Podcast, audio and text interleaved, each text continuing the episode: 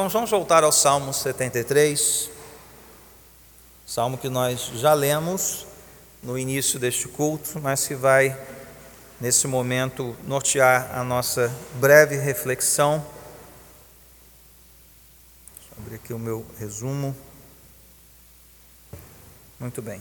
Vamos ler novamente essas palavras e perceba aqui o tom do salmo. Você e eu somos. Ah, Estamos recebendo essa experiência do salmista né, num, num, num, flashback. Ele está abrindo o coração para nós. Como se nós não tivéssemos direito de ouvir o que ele está falando, mas ele resolveu falar. Ele resolveu falar conosco, meditando sobre a sua experiência diante de um coração que quase tropeçou, como ele mesmo disse. Então vamos ouvir esse, esse diálogo né, da palavra de Deus conosco. Certamente Deus é bom para Israel, para os puros de coração. Quanto a mim, os meus pés quase tropeçaram, por pouco não escorreguei, pois tive inveja dos arrogantes quando vi a prosperidade desses ímpios. Eles não passam por sofrimento e têm o corpo saudável e forte. Estão livres dos fardos de todos, não são atingidos por doenças como os outros homens. Por isso o orgulho lhes serve de colar, e eles se vestem de violência. Do seu íntimo brota maldade, da sua mente transbordam maquinações. Eles zombam e falam com mais intenções, em sua arrogância, ameaçam com opressão. Com a boca arrogam a si os céus, e com a língua se apossam da terra. Por isso seu povo se volta para eles e bebe suas palavras até saciar-se. Eles dizem: Como saberá Deus? Terá conhecimento o Altíssimo? Assim são os ímpios sempre despreocupados, aumentam suas riquezas. Certamente me foi inútil manter puro o coração e lavar as mãos na inocência, pois o dia inteiro sou afligido e todas as manhãs sou castigado. Se eu tivesse dito, falarei como eles, teria traído os teus filhos. Quando tentei entender tudo isso, achei muito difícil para mim, até que entrei no santuário de Deus e então compreendi o destino dos ímpios certamente os pões em terreno escorregadio e os fazes cair na ruína, como são destruídos de repente, completamente tomados de pavor. São como um sonho que se vai quando acordamos. Quando te levantares, Senhor, tu os farás desaparecer.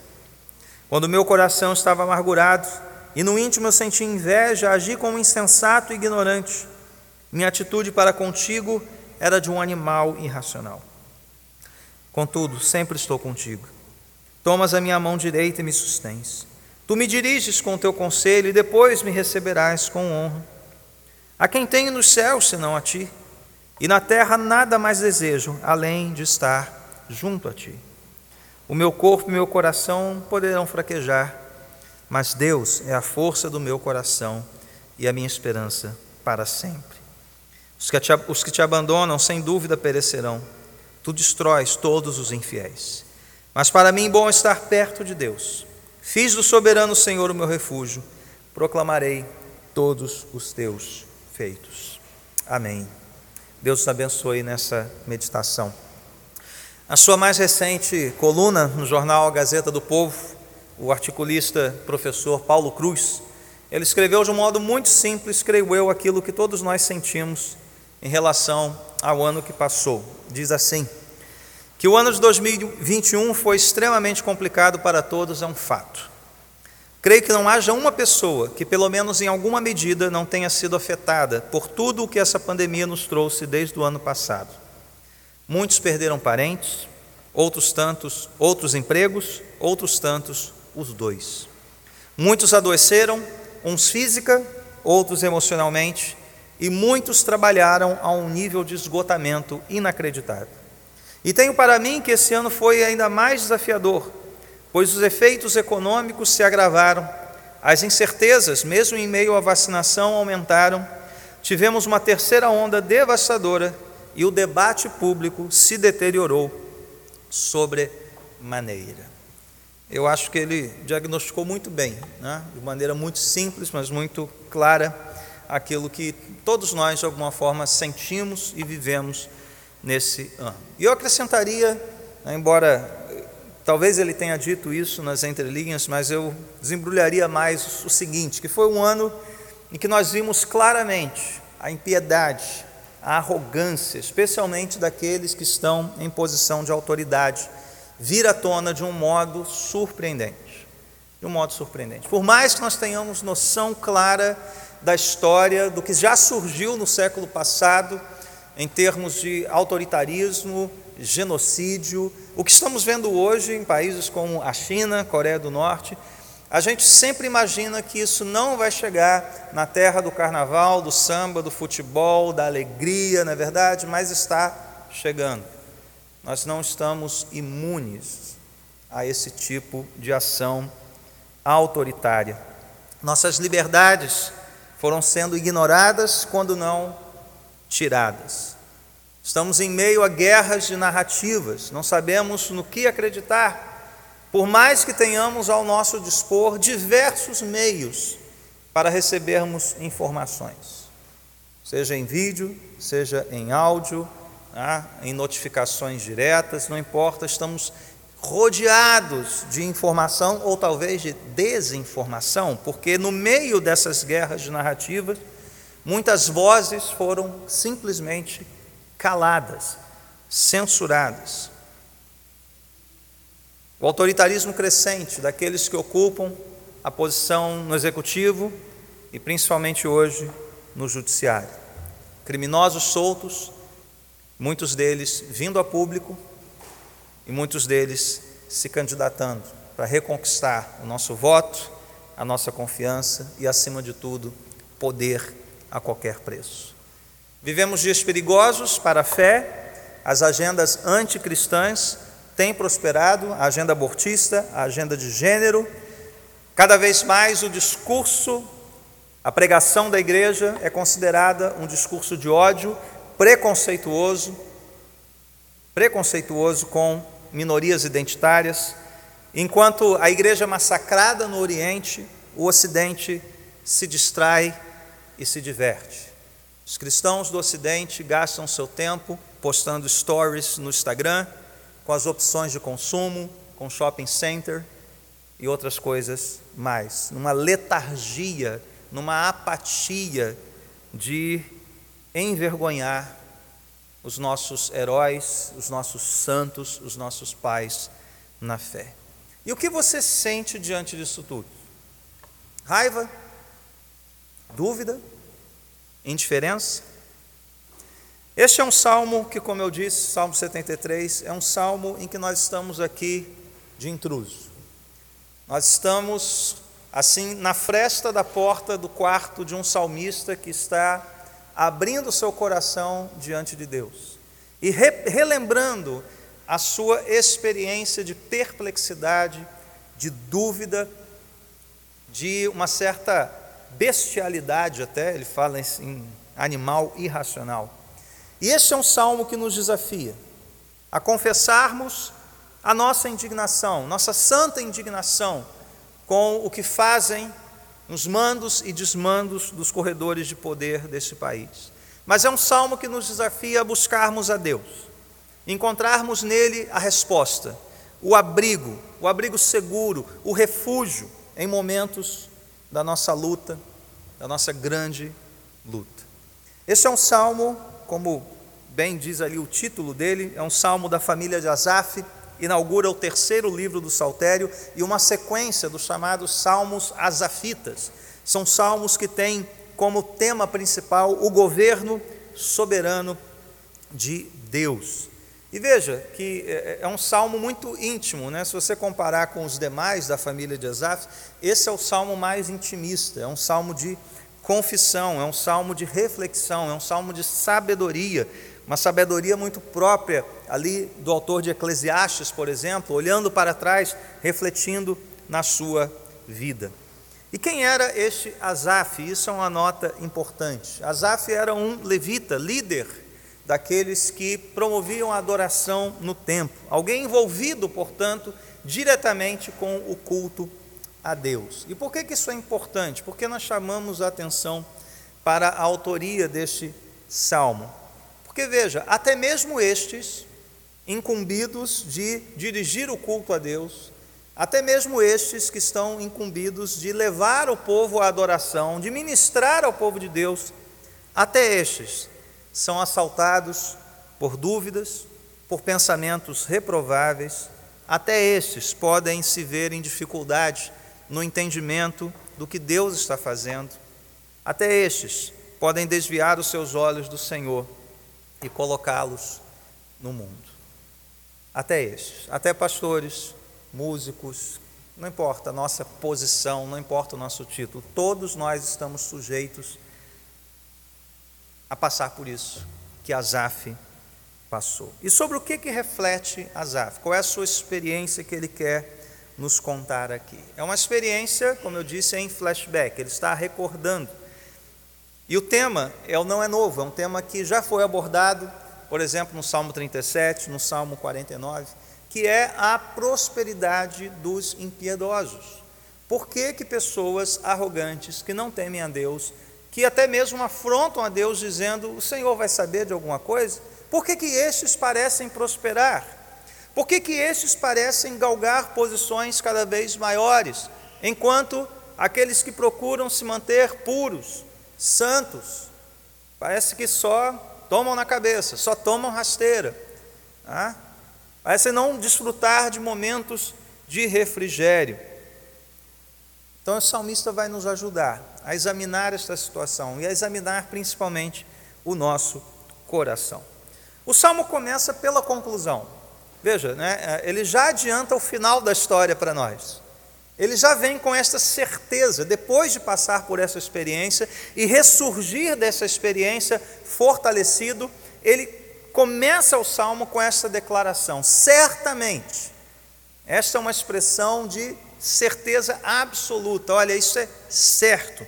Deus é bom para Israel, para os puros de coração. Então, essa é a primeira certeza que nós temos aqui diante de nós. Deus é bom. Desde o início, Ele quer nos dizer isso, já para nos preparar para aquilo que Ele vai descrever em seguida. Mas uma outra coisa ele quer deixar claro para nós. Ao contrário de Deus, que é sempre bom, ao contrário de Deus, que é imutável, que é poderoso, que é onisciente, que é todo-poderoso, ele, salmista, e nós não somos. Nós somos pó, nós caímos, nós pecamos, nós duvidamos. É o verso 2: Quanto a mim, Deus é bom, mas quanto a mim, não, eu não sou bom. Quanto a mim, meus pés quase tropeçaram. Por pouco não escorreguei. E nós vamos ver daqui, daqui a pouquinho por que, que ele diz isso, né? Quase, por pouco. Mas qual é a razão desse quase tropeço? Versículo 3: Tive inveja dos arrogantes quando vi a prosperidade dos ímpios. Então veja, aqui estão as primeiras peças desse drama pessoal do salmista. Alguém que quase caiu, quase caiu terrivelmente, por sentir inveja dos ímpios, inveja dos que prosperam, mas que agora quer deixar bem claro diante de nós que Deus é bom. Deus é bom. E ele vai mostrar como esse dilema é solucionado. Como é que pode Deus ser bom, eu não ser, e os ímpios prosperarem, eu passar por aflições e Deus continuar sendo bom. Ele vai tratar disso, ele vai resolver esse problema para nós aqui a partir então do verso 4. Mas veja, toda reflexão que se seguirá deste salmo tem essas premissas muito claras estabelecidas diante de nós. Deus é perfeito, eu sou frágil, Deus não erra, eu posso tropeçar a qualquer momento. Você é assim? Eu sou assim. Lembra? Nenhum Azaf está livre disso. Ninguém está livre disso. Quem são esses ímpios dos quais o salmista teve inveja? Ele os descreve dos versos 4 a 12. Ah, nós vamos ouvir aqui, então, qual é o, qual é o retrato destes que, para quem o salmista olhou e de quem o salmista sentiu inveja. Veja, a linguagem aqui é propositadamente exagerada, tá? Porque não é possível que as pessoas nunca sejam atingidas por doenças, por exemplo. Então, o, o, o, salmista está usando aqui propositadamente a linguagem poética, hiperbólica, ou seja, uma linguagem do exagero, para mostrar um fato real: que esses impiedosos, que esses arrogantes podem sim prosperar. E de fato parecem se manter, né? tão bem de saúde, né, tão bonitinhos, né, com as suas lipoaspirações, né, suas caras né, alisadas, né, de almofadinhas assim, né, sempre limpinhos, parece que se, se higienizaram com álcool 70 né, para vir falar com a gente o tempo todo, né, estão sempre assim, limpinhos de álcool 70, né, higienizados ao extremo, e parecem que não são atingidos pelas aflições próprias do ser humano. Então o que, que o salmista vê? dos, quatro, dos versos 4 a 12. Né? Primeiro, deixa eu chamar a atenção meio fora de ordem aqui, mas você está com a Bíblia aberta vai acompanhar comigo. Primeira coisa que eu quero chamar a sua atenção é que eles não temem a Deus. Isso está lá no verso 11. Olha só a pergunta aqui, né? Como saberá Deus? É, eles acham que pode se esconder de Deus. Eles, de fato, se você ler o Salmo 49, por exemplo, você vai ter a mesma o mesmo retrato aqui. São pessoas que chegam a dizer: não, Deus não está fazendo nada, talvez ele nem exista, né? então ele não vai se importar, ele não vai fazer nada, ele não vai saber. E, e, gente, tem gente que pensa de fato isso, né? A quantidade de maracutaia, corrupção, licitação fraudulenta que a gente tem nesse país, parece que eles fazem essa mesma pergunta. Não, Deus não vai saber. A PF não vai saber, Deus não vai saber, ninguém vai saber até que Deus resolve agir, né? E trazer à tona toda essa imundície. Então eles não temem a Deus. Nos versos 6 a 9, nós vemos o orgulho desses homens. O orgulho lhes serve de colar, porque, porque veja, a falta de temor é o princípio de toda impiedade desses homens. O orgulho lhes serve de colar, se vestem de violência, do íntimo brota maldade, da sua mente transbordam maquinações, zombam falam com mais intenções, em sua arrogância ameaçam com opressão. Parece gente que está por aí, os tiranetes de plantão, né? regendo as nossas vidas. Com a boca rogam os céus, com a língua se apossam da terra. E veja, não tem inocente nessa história, né? Olha o verso 10. O seu povo se volta para eles e bebe suas palavras, né? Então, esses camaradas estão aí, fazendo o que querem, ordenando o absurdo, querendo transtornar a nossa vida, se metendo em tudo, querendo regular tudo, e tem gente que vai aplaudir, tem gente que vai gostar. Não, esse homem é sério, esse homem é bonitinho, é limpinho, olha só como é que ele. Não há inocente nessa história. Não há inocente nessa história. Profeta Jeremias tem uma, uma passagem que eu acho assim estarrecedora, né? quando ele fala a respeito do que os profetas fazem, do que os sacerdotes estão fazendo do que as lideranças de Israel estão fazendo, e ele conclui dizendo: e o meu povo gosta dessas coisas, o povo gosta, o povo aplaude, o povo quer mais, o povo se sacia, bebe da sua impiedade, da sua arrogância. Então não há inocentes nessa história. Né? Eles atraem essas pessoas para fazerem o quê? Se enriquecerem cada vez mais. Verso 12: sempre despreocupados aumentam suas riquezas. Eu pergunto a você, o que, que você concluiria a partir disso? Você diria, certamente Deus é bom? Se, se o salmo começasse com, esse vers, com esses versos aqui, será que a conclusão imediata seria essa? Ou então você olha para a sua vida, né? É como, como dizia o, o, o, a gente, o Ed Mota, né? Manuel né? olhou para o seu salário, ficou desanimado, se eu fosse um político, minha vida não seria assim. É, é Manuel. Né? Mas é, você está lá, pegou o trem lotado, pegou o ônibus, está trabalhando, está ralando, está sofrendo, tá, é o Manuel da vida, é gente igual Manuel. Olha para o salário, olha para a realidade, olha para o que está ao redor, e só vê isso que o salmista está vendo. Se debruça pelos noticiários, e o que, que nós vemos? mais ansiedade, mais ansiedade, imoralidade, pessoas corruptas, desfilando suas riquezas, seus corpos trabalhados, e muita gente dando like, curtindo essas coisas. E você pergunta: por que, que eu ainda vejo isso? Aqui ótimas razões para parar de ver televisão, né? parar um pouquinho de rede social. Então veja, o que, que esse homem inteiramente envolvido com adoração a Deus, olha só, chama atenção de novo para isso. Isto é um, esse é um homem que está à frente do povo de Deus. Diante disso, diante do que ele está vendo, o que, que ele chega a pensar? Você imagina o constrangimento de confessar isso a nós. Veja o verso 13. Você imagina eu, pastor Marcelo ou pastor John, vindo à frente da congregação e fazendo uma confissão como essa do verso 13.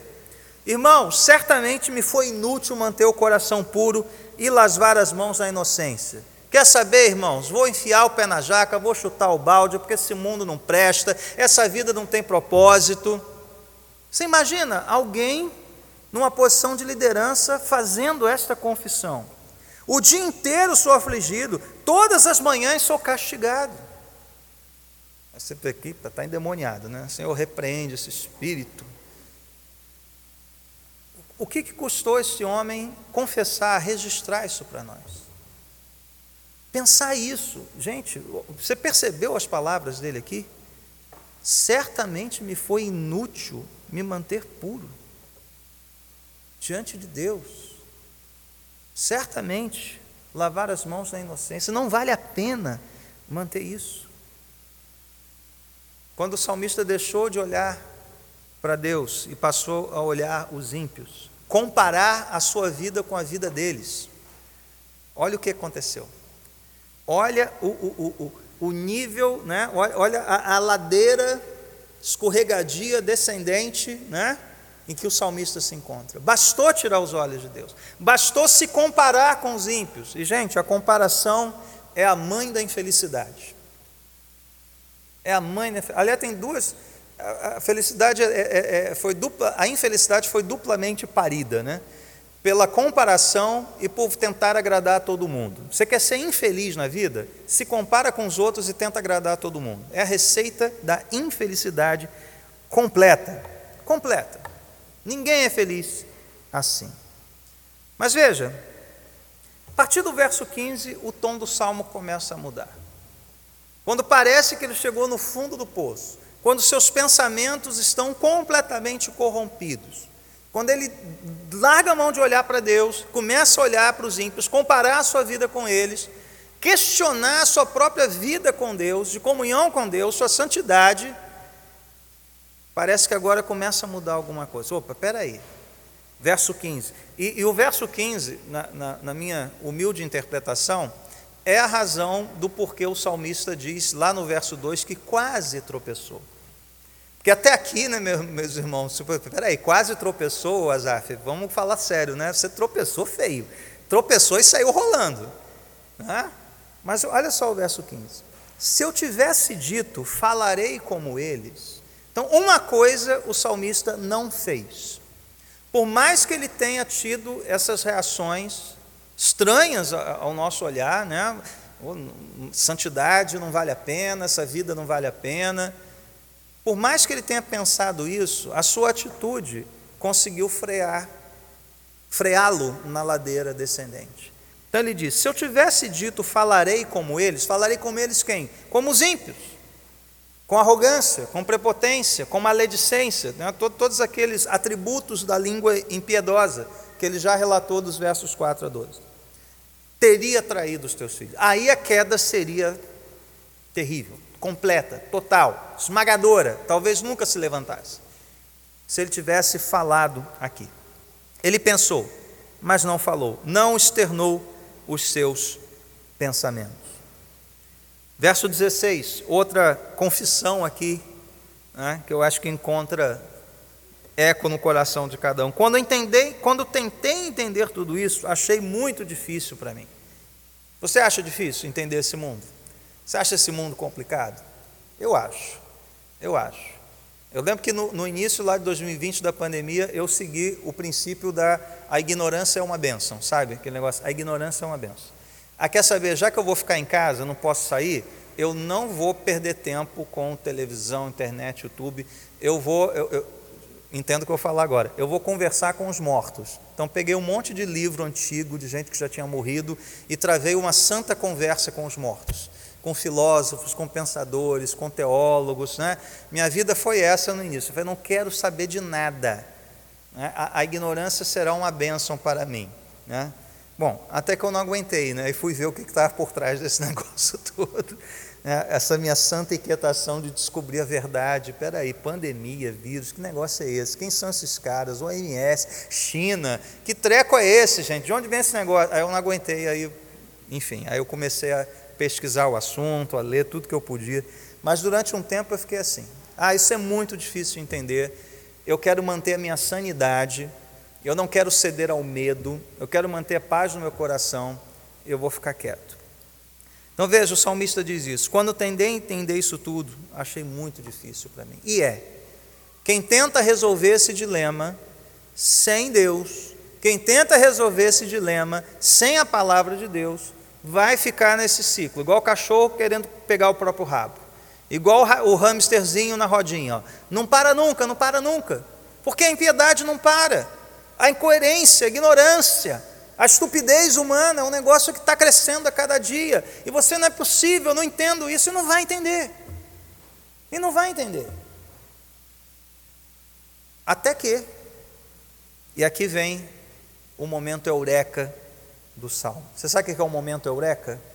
Já ouviu a história de Arquimedes, né, que estava diante ali daquele, daquele problema né, é, apresentado pelo rei a sua coroa, se era se o, se o Ourives tinha roubado ouro ou não. E o Arquimedes tinha que resolver a situação. Será que a coroa era de ouro mesmo? Será que não era? Então, diz a lenda, né, reza a lenda que ele estava né, deitado assim numa, numa banheira e percebeu né, o seu corpo afundando, derramando água, né, ou seja, o corpo ocupando o espaço da água, mas a água também, de certa forma, reagindo né, com uma força, mantendo, é, flutuando ou, ou suspenso e aquilo deu um estalo nele. Ele saiu, diz, dizem, né? Saiu pelas ruas, nu, gritando Eureka, Eureka, que em grego quer dizer descobrir, descobrir. Ou seja, ele descobriu como poderia resolver a, o dilema ali apresentado pelo rei. Né?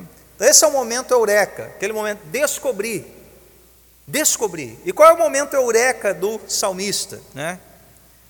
Verso 17: Até que entrei no santuário de Deus. E então compreendi o destino dos ímpios. Gente, os dilemas do coração humano são muito mais difíceis do que os desafios apresentados pelo rei em relação à sua coroa, se era de ouro, se era de prata. O dilema do salmista era muito mais difícil do que o de Arquimedes, porque quem pode entender o coração humano? Quem pode sondá-lo? Quem pode descobrir o que está ali dentro? Quem pode fazer o sol raiar na escuridão de uma alma aflita? Somente Deus e a Sua palavra. Como um raio de sol, a palavra de Deus entra. E, e olha só, lembra quem era Zaf? Lembra quem era Zaf? Alguém que vivia no santuário, alguém que dirigia o culto. E quando é que ele tem esse momento de descoberta, de revelação, de entendimento, quando ele entra no santuário. Mas veja, essa não era uma, uma atitude é, nova para Azaf. Ele entrava no santuário direto, gente. Ele vivia no santuário. Entrar no santuário era a atividade dele, era corriqueira. Talvez todos os dias ele entrasse no santuário. Mas esse foi um dia diferente. Esse foi um dia em que o entendimento foi clareado. E quantos de nós, domingo após domingo, não entramos no santuário? Não chegamos aqui cheio de perplexidade, cheios de dúvidas, com o coração inquieto, talvez dizendo como salmista: talvez essa vida não vale a pena, seguir a Deus é difícil, seguir a Cristo é difícil, até que chega aquele dia. Eu não sei quantos já passaram por esse dia. Eu não sei quantos já podem testemunhar deste dia, do dia eureka, do dia que agora faz sentido, agora eu entendo, agora Deus está mexendo comigo. E talvez esse dia possa ser hoje. Talvez você tenha passado esse ano todo nessa circunstância e hoje, ao entrar no santuário de Deus, o Espírito Santo que está aqui, pronto a ministrar ao seu coração, faz com que você compreenda. Ou como dizem, né, popularmente, caia a ficha. Caia a ficha, a ficha cai, você agora eu entendo. Agora está fazendo sentido. Agora eu sei o que Deus quer. Agora eu sei o que Deus quer para mim. Agora eu sei o que Deus vai fazer com os ímpios. E é aqui que ele muda o seu entendimento. Veja, perceba, perceba aqui o, o, o ciclo em que ele estava, a, a ladeira, né? Vamos pular para o verso 21 e 22. Meu, quando meu coração estava amargurado, no íntimo eu sentia inveja, agi como insensato e ignorante, minha atitude para contigo era de um animal irracional. Lembra lá de Paulo dizendo aos romanos: aqueles que se desviam de Deus, a se achando sábios, são tolos, são estúpidos. Esse mundo jaz na estupidez maligna. Enquanto nós, na presença de Deus, podemos compreender, podemos entender. Nós temos a verdade, nós temos a resposta. A resposta está aqui diante de nós. É o Espírito que ilumina nossas mentes que trata do nosso coração. O que o salmista compreendeu, aquilo que antes parecia ser incompreensível. É por isso que ele pode dizer: certamente Deus é bom. Deus foi bom para o salmista. A bondade de Deus prevaleceu. A bondade de Deus o acompanharia, de fato, até os fins dos seus dias. No Salmo 27, Davi fala algo semelhante, né? verso 4: Uma coisa te peço e a buscarei que eu possa estar na casa do Senhor todos os dias da minha vida, para fazer o que? Contemplar a beleza do Senhor e buscar entendimento no seu santo templo, na sua presença. É isso que você quer? É esse o desejo que move o seu coração? Se você tivesse um só pedido, né? Ah, dia de ano novo é dia de fazer pedidos, né? Ou de fazer promessas. Qual será o seu pedido?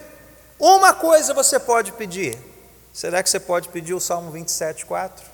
Senhor, uma coisa que eu possa estar na tua casa todos os domingos de 2022 para contemplar a tua grandeza, a tua beleza, a tua bondade, mas para ter entendimento, para que a minha mente e o meu coração sejam aprumados pela tua palavra. Você quer pedir isso? Você pode pedir isso diante de Deus? Esse é o seu pedido de coração, sincero? o mais Deus acrescentará, Ele vai cuidar. Peça isso, esse é um bom pedido. Vamos voltar aqui para o Salmo 73. Então veja, esse é o momento da descoberta, meus irmãos. E o que, que ele descobre? E agora ele vai mostrar, versos 18, 19 e 20. Certamente, olha outra certeza aqui, né? Os pões em terreno escorregadio, os fazes cair na ruína. De repente, esses ímpios são destruídos, como um sonho que se vai quando acorda. Eles passam. Basta Deus dar uma palavra, basta Deus levantar a sua mão. Esses homens caem diante de nós. Basta Deus fazer isso. E o império chinês, comunismo chinês, toda tentativa ah, de dominação islâmica, o que quer que seja, por pior que seja o seu inimigo, o que você pense agora, basta que Deus haja. Esses homens vão passar, como todos os poderosos da história já passaram um dia. Então você confia nele, você confia que Deus vai cuidar de você, você confia em Deus a ponto de não olhar para essas circunstâncias aqui e dizer: Senhor, és tu. Tu és o meu refúgio, tu és a minha herança. Ou como o salmista declara que a quem tenho nos céus, senão a ti, e na terra nada mais desejo além de estar junto a ti. Meus irmãos, é isso que nós queremos, é isso que nós viemos receber a cada domingo: orientação, esclarecimento, o consolo, o encorajamento do Espírito, para que quando você estiver diante de algo semelhante ao que esse salmista enfrentou. Você entre no santuário de Deus e encontre aqui a sua paz, a resposta, a verdade da parte de Deus. não há vida longe dele, não há ano feliz, novo, bom, longe de Deus. E por fim, o salmista termina dizendo: Para mim, bom é estar perto de Deus. Veja, não basta esvaziar o seu coração de pensamentos equivocados, de uma atitude como a do salmista, ruim diante de Deus, você tem que preenchê-lo daquilo que é bom. E o que é que é bom?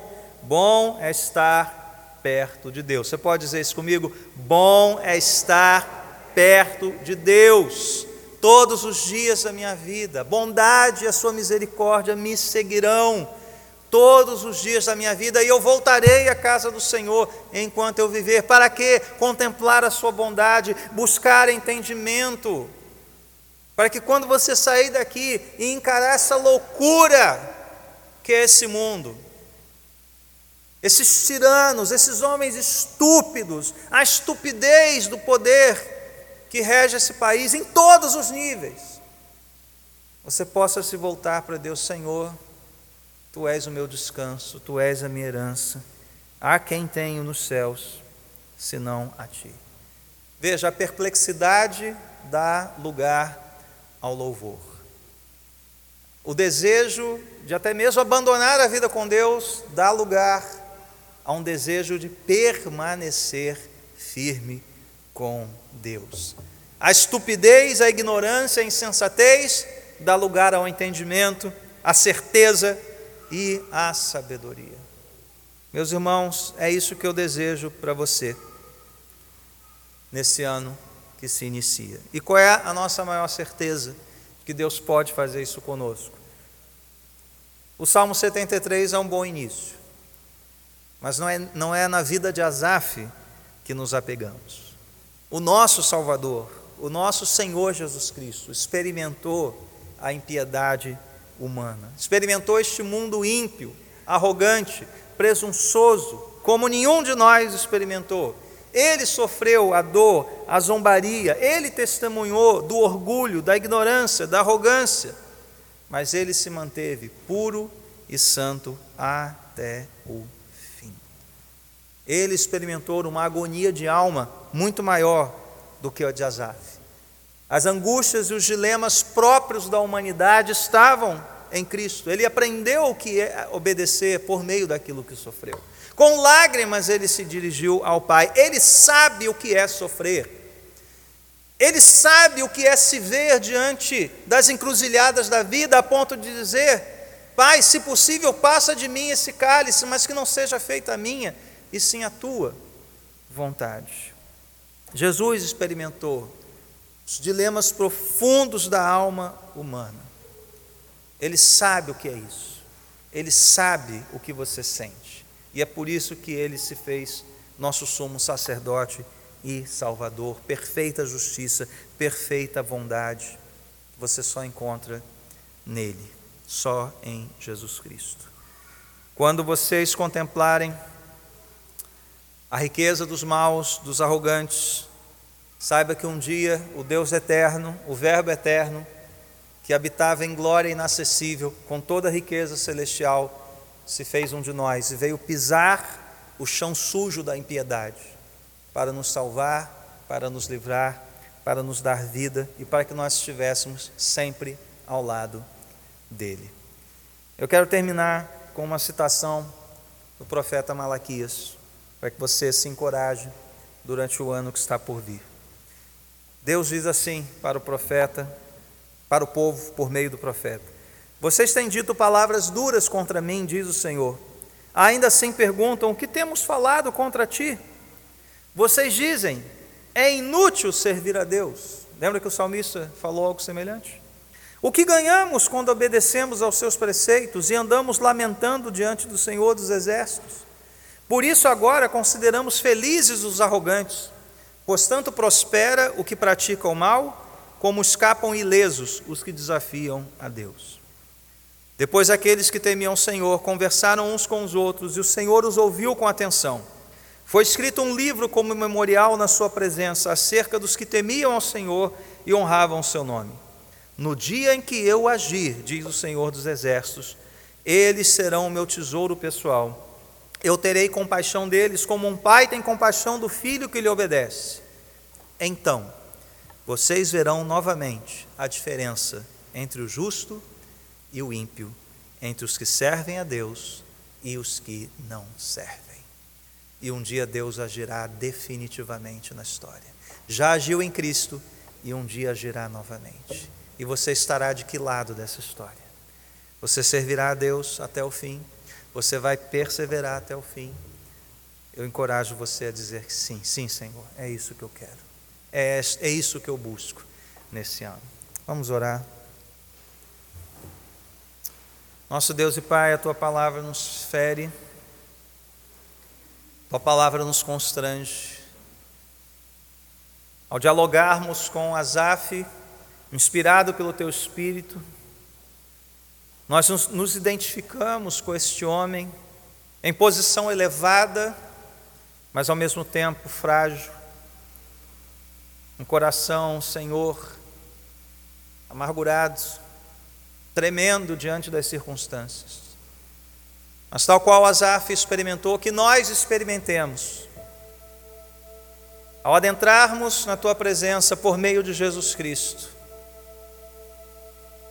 nossas mentes e corações encontrem paz, encontrem resposta na tua verdade, na tua palavra. Que teu Espírito ilumine os nossos corações, e a luz de Cristo brilhe sobre nós, e os nossos olhos se voltem somente para ti, Senhor, para ti. Sustenta-nos na caminhada, Senhor. Encoraja o desanimado levanta o caído, enxuga as lágrimas daquele que chora, daquele que se aflige. E a cada um de nós, Senhor, mantenha-nos na tua santa presença, pois para nós bom é estarmos perto de Deus. Louvado seja o Senhor, louvado seja o Senhor.